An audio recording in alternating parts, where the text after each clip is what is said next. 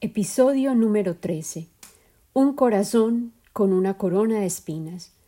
Hoy es mayo 13 del año 2021, Día de la Virgen de Fátima. Bienvenido a Victoria Masónica, segunda entrega. Yo soy Lina Cuartas. Este día está dedicado a la Virgen de Fátima, quien en sus múltiples apariciones a tres pastorcitos en Portugal reveló secretos y suplicó que la humanidad dedicara sus corazones a su propio corazón inmaculado, coronado de espinas por el sufrimiento de sus hijos, y como abogada de nuestros hermanos olvidados y abandonados por todo el mundo, rogó que recordáramos orar por ellos. Mi madre, precisamente, vivía en la parroquia de Fátima, en Medellín, hace más de cincuenta años. Yo he elegido ofrecer mi voz para advocar por aquellos que no la poseen, por los más pequeños e ignorados de entre nosotros.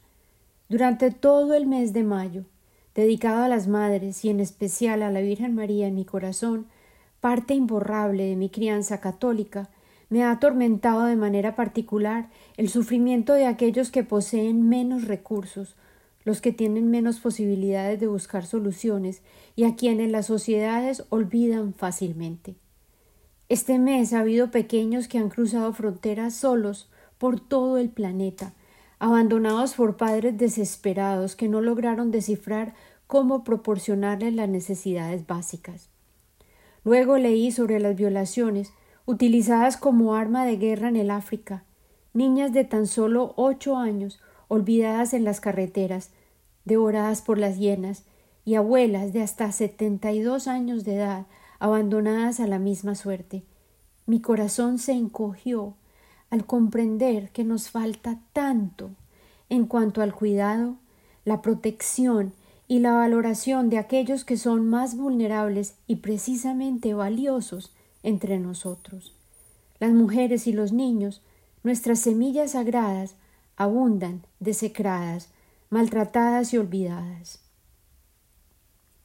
Al mismo tiempo, como si fuera una ilustración de las escenas macabras que compusieron la tercera visión que le permitió ver a Lucía, la Virgen de Fátima, una mirada al infierno, donde cuerpos ardían y había cadáveres en las calles, y aún más se desechan en los ríos, escenas que ocurren hoy mismo, no solo en la India, sino en muchos países del sureste de Asia, donde la pandemia se propaga sin control alguno.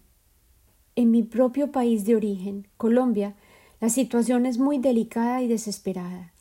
Hemos perdido a muchísimos activistas de los derechos humanos, defensores de la tierra, activistas del derecho al agua, aquellos que se han atrevido a desafiar a las multinacionales del carbón y la minería despiadada, y hasta amantes de la naturaleza, quienes tan solo querían ser testigos de la biodiversidad privilegiada de Colombia, un verdadero paraíso perdido, que hoy arde, sus autopistas bloqueadas, como un sistema vascular con arteriosclerosis.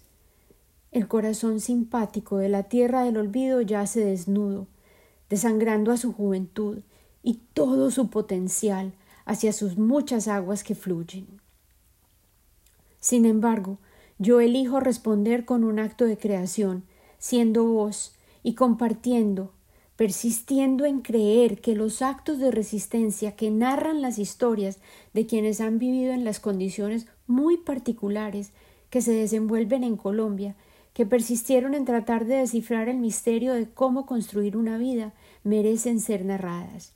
Yo creo que sus esfuerzos valientes, aún más significativos para mí, dado el hecho de que fueron mis propios ancestros, merecen ser contados, compartidos y atesorados, porque de hecho constituyen joyas sagradas, contenedores de todo lo dulce y lo amargo que se revela en una vida humana.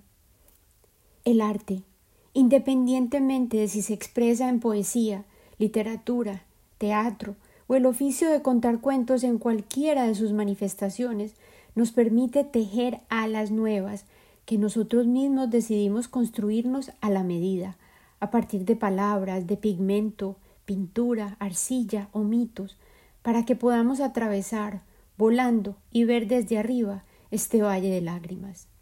Estas alas de humanidad compartida nos permitirán la distancia y la perspectiva espacial para poder allí, susurrar, recordar y sugerirnos los unos a los otros que los hilos que nos unen son más fuertes que aquellos que persistimos en diseñar que nos dividen. Sí, somos mejores juntos. Yo tenía la firme intención de grabar este episodio el Día de la Madre, que en Estados Unidos se celebró el 9 de mayo como es tradicional, el segundo domingo de mayo. Sin embargo, la situación social y política en Colombia ha sido tan grave, complicada aún más por la pandemia, que el Día de la Madre se ha pospuesto hasta el 30 de mayo. Mi familia aquí en San Antonio, Texas, planeó un día entero de celebración de este día especial y pude compartirlo con mis hijos. El regalo más precioso que he recibido ha sido la oportunidad de ver que las semillas que regué y cuidé pacientemente han florecido y han excedido mis expectativas. Como es habitual, pensé en mi propia madre todo el día, extrañándola como siempre en esta fecha agridulce, pero me enfoqué en sentir gratitud y apreciar la labor extraordinaria que realizó como madre. En muchas ocasiones he afirmado que ella fue madre y padre en una. Tan pronto comprendió que la carreta que sostenía nuestra vida familiar tenía una rueda principal defectuosa, ella decidió levantar el peso sola, hasta que mi hermana y yo le pudimos asistir en la lucha, pero esas son historias para episodios muy posteriores. La última vez que estuvimos explorando la vida de María del Pilar Uribe, mi madre, fue cuando se aproximaba a saltar al abismo de la vida matrimonial, debido a que sus circunstancias le hacían pensar que esa era la manera en que las cosas tenían que suceder. Los metidos y los chismosos habían estado tratando de hacerla desistir y abandonar la posibilidad de casarse, diciéndole que el novio, Jaime Cuartas, era un don Juan y que no era confiable, pero ella decidió que como Michín, el gato bandido, ella tomaría sus propias decisiones. Cuando nos despedimos en el episodio anterior, la abuela Juana estaba a punto de emprender un viaje investigativo hacia la ciudad de Cartago Valle para cerciorarse de que la historia de que Jaime Cuartas había dejado una novia embarazada en el altar no era cierta, o tal vez comprobar lo contrario. Juana Inés Uribe tenía una dirección, y toda la información que pudo obtener la llevaron directamente a la casa de la dama, cuya reputación estaba cuestionada. Ya no halló a la desdichada, y mejor aún, le contaron que se había casado con otro pretendiente.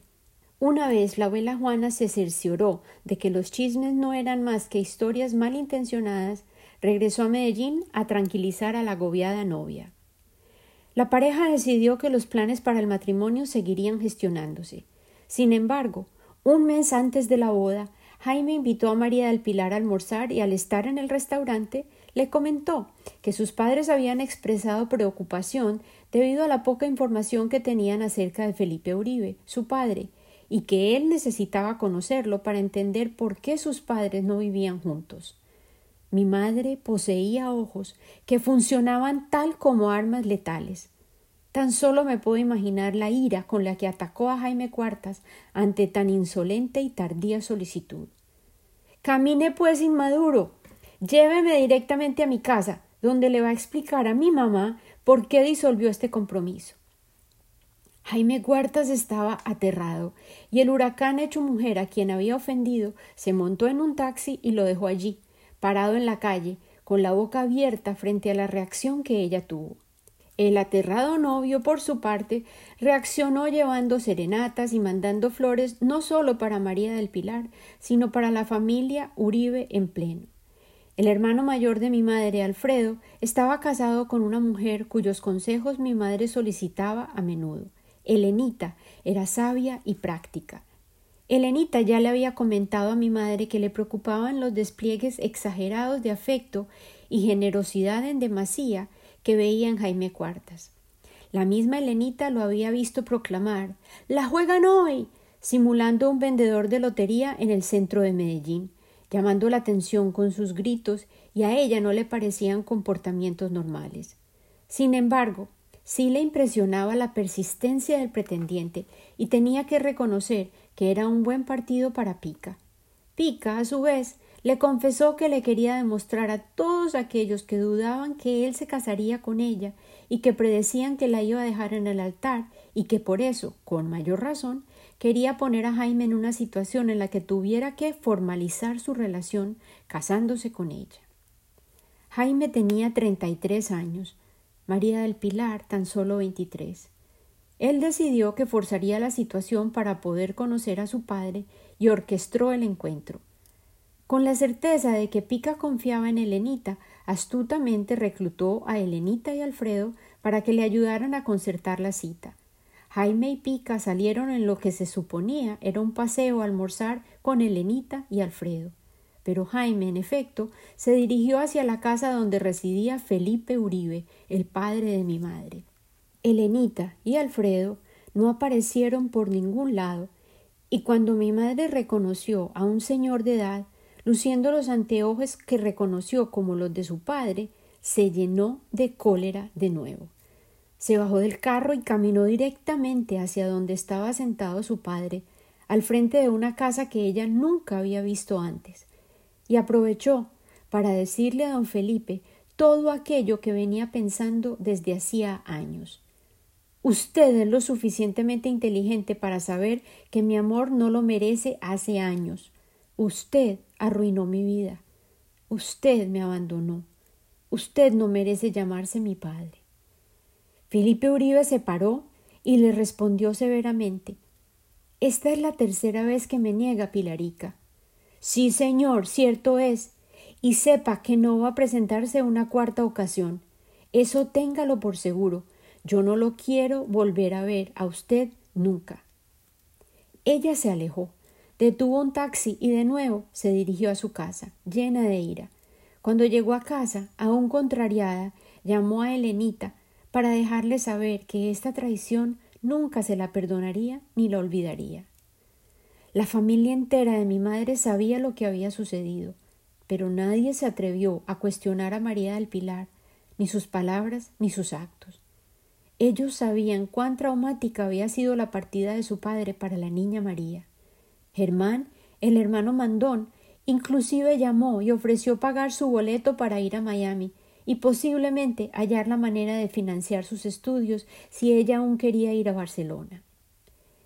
Y para Miami viajó María del Pilar, acompañada de Nena, quien quería visitar a Cuco, quien para entonces estaba trabajando como chef.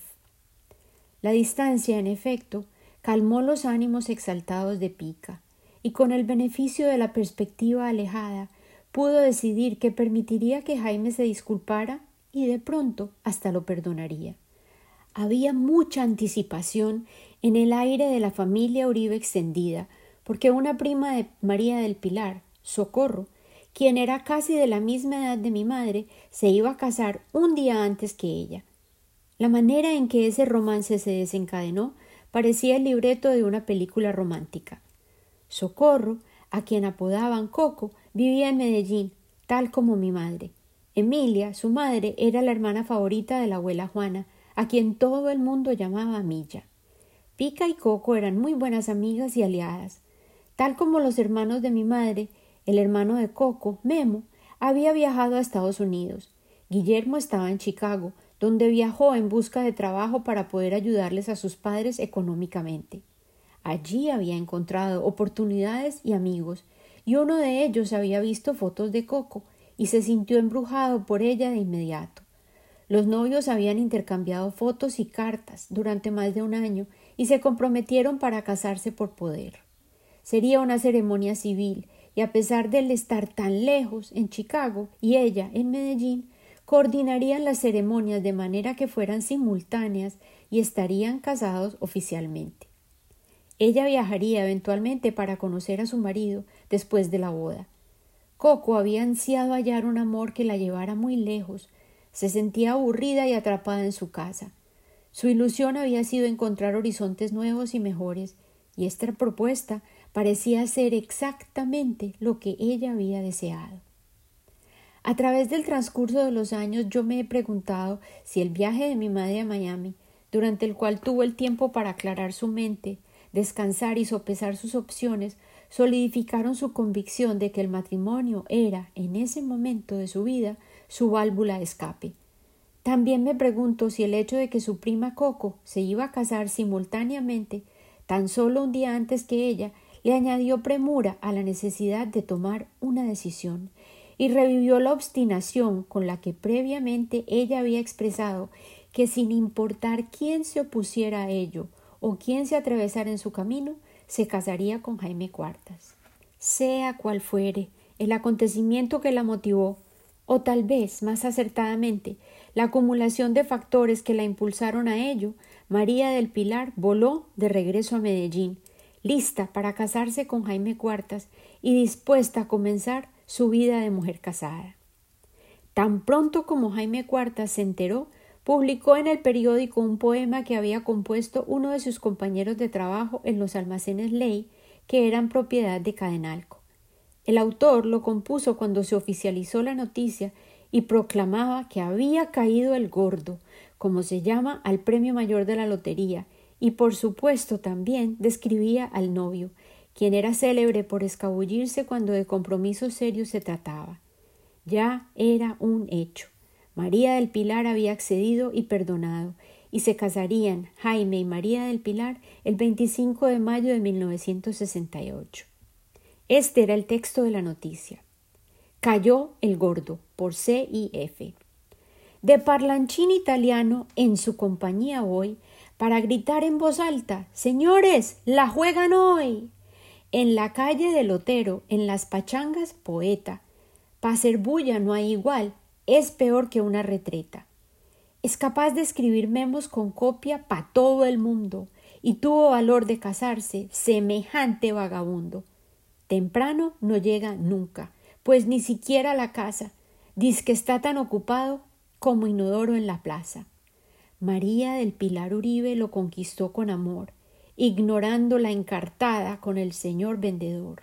Don Tomás, Jaime y Eleazar, y consejos por doquier, le recetaron sin tregua la compañía de mujer. Fue más fácil retratar veintiocho micas bien altas que desistir del casorio al vendedor Jaime Cuartas. En nombre de todo el mundo, pero menos del demonio, llevamos la bendición a este nuevo matrimonio. La buena nueva se selló definitivamente con el envío de un telegrama que llegó a las casas de María del Pilar y de Jaime Cuartas el día anterior al matrimonio, y decía lo siguiente Para don Jaime Cuartas, tus compañeros de soltería hasta hoy Lamentamos sinceramente tamaña deserción, y tus nuevos colegas de yugo se regocijan de contar con un nuevo miembro de la UMO, Unión de Maridos Oprimidos. De todas maneras, acepta nuestra explosión de felicitaciones. Compañeros de trabajo, Bogotá. El escenario estaba ya preparado. Las grandes ruedas de la vida estaban girando en el cielo y el matrimonio se recibió con palabras como esta congratulaciones sinceras y un deseo para la pareja de casados que desde hoy posean un mundo de alegrías y memorias compartidas. Aquí regresaré la próxima semana. El punto de encuentro será la parroquia del Verbo Divino, Amar, donde Jaime y María del Pilar unirán sus vidas en sagrado matrimonio. Con amor y gratitud, Lina.